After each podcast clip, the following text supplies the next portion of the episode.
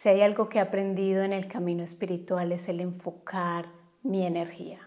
Nuestra energía es sagrada, es nuestro capital de crecimiento, de abundancia. Si este tema te interesa, quédate conmigo porque hoy vamos a hablar sobre el cómo enfocar nuestra energía. Si no me conoces, soy Diana Fernández, coach espiritual y como siempre te doy la bienvenida a este espacio que está concebido con muchísimo amor. Y si amas los temas de la espiritualidad, te invito a que te suscribas. ¿Cómo enfocar nuestra energía? Cuando yo veo mi vida atrás, definitivamente era una vida que estaba demasiado cargada. Siempre estaba llena de miles de cargas, de miles de compromisos, de miles de cosas por hacer. Mis listas no terminaban, no sé si a ti te sucede, pero eran muchísimas cosas que tenía que integrar y que hacer durante un día y no tenía tiempo de respirar. Al mismo tiempo, mi mente me lanzaba millones y millones de ideas, millones y millones de cosas por hacer y a todo le decía sí. Y por si fuera poco, me llenaba de muchísimas cargas de los demás. Cualquier cosa que los otros me pidieran, yo también hacía como te lo muestro en este video y comencé a llenarme de muchísimas cosas, de muchísimas cargas, no solamente afuera, sino también a nivel mental y emocional, donde tenía realmente una vida saturada. Y lo que sucedía era que nada, nada producía frutos. La verdad es que estamos en un momento en el que estamos sobresaturados y esto no lo vemos solamente en nuestra vida, pero lo vemos también afuera donde la saturación es enorme. Y de esta manera nuestra energía comienza a desvanecerse y a irse en muchos, muchos lugares. Imagina por un momento que tu energía es tu capital sagrado de manifestación.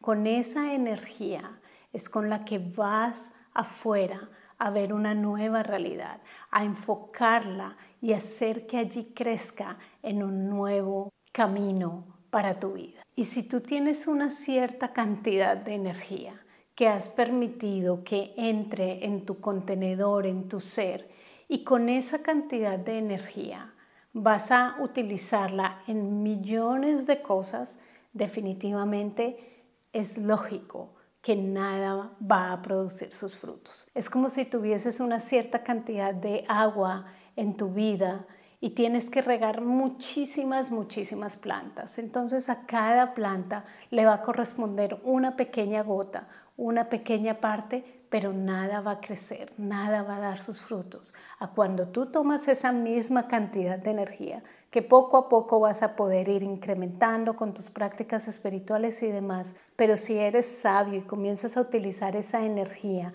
y comienzas a utilizarla en ciertas cosas que tú seleccionas, eso es lo que va a producir mayor fruto en tu vida. Así que el enfocar nuestra energía es supremamente importante, no solamente afuera a nivel de acción, sino también a nivel interno, en nuestra mente, en nuestras emociones, porque todo, absolutamente todo, está en una armonía de manifestación.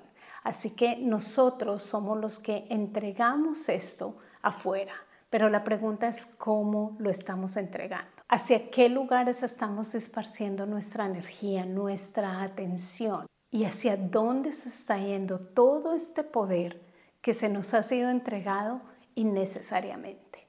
Tal vez te sucede a ti y quiero que me dejes en los comentarios tus experiencias con respecto a cómo te sientes cuando eres una persona enfocada, a cuando realmente andas divagando y tienes muchísimas cosas por hacer, no solamente afuera, sino también las cargas mentales que tú mismo te has sobreimpuesto. Esto es algo que enfoco muchísimo en la certificación como coach espiritual, porque si nosotros queremos entregar un trabajo de calidad, si nosotros queremos entregar lo mejor afuera, Simplemente no podemos hacer mil cosas a la vez. Simplemente no podemos hacer miles de programas, miles de eventos, miles de cosas y al final de cuentas nada va a tener una calidad como nosotros la queremos, que tenga un impacto mayor y que realmente las personas que vienen a nosotros sientan ese impacto.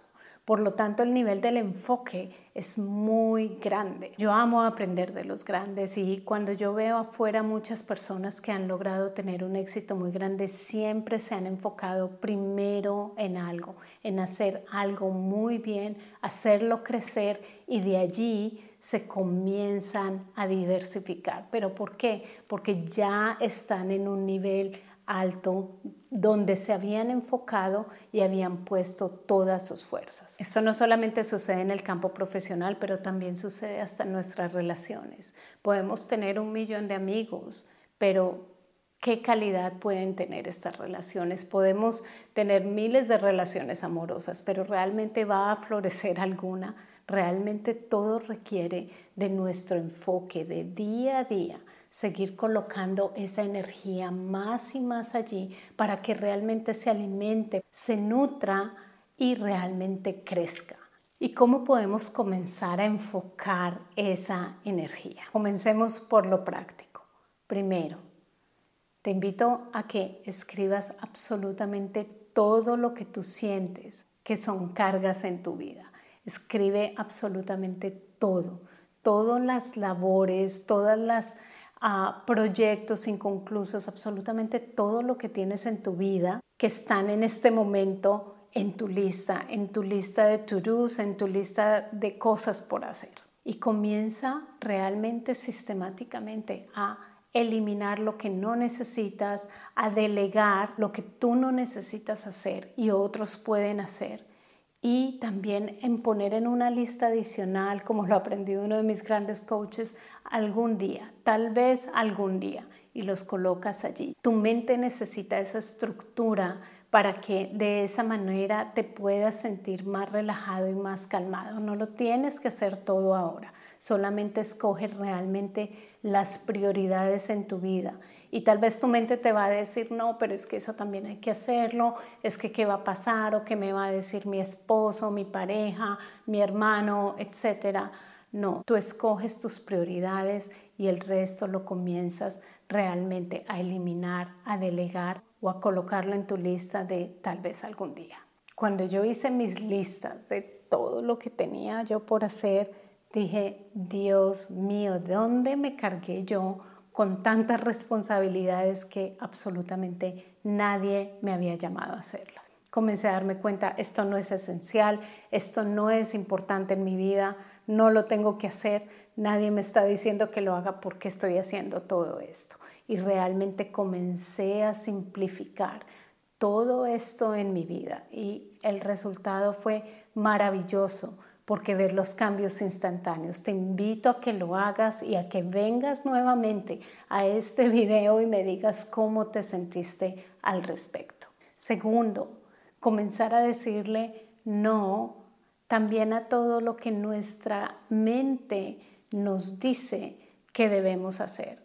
El arte muchas veces no es decir sí, el arte es decir no. A mis alumnos de la certificación siempre les digo, es importantísimo no decirles sí absolutamente a todo, que tenemos que estar en millones de lugares, que surgió la idea del nuevo proyecto, del nuevo producto, de absolutamente todo. No, porque si no, nunca te vas a poder solidificar en tu experiencia y no tienes el tiempo para todo, particularmente si hasta ahora estás empezando. Pero independiente de esto, no importa dónde estés, no importa tu profesión, no importa tu vida diaria, siempre llegan miles de ideas y, ¿por qué no hacemos esto?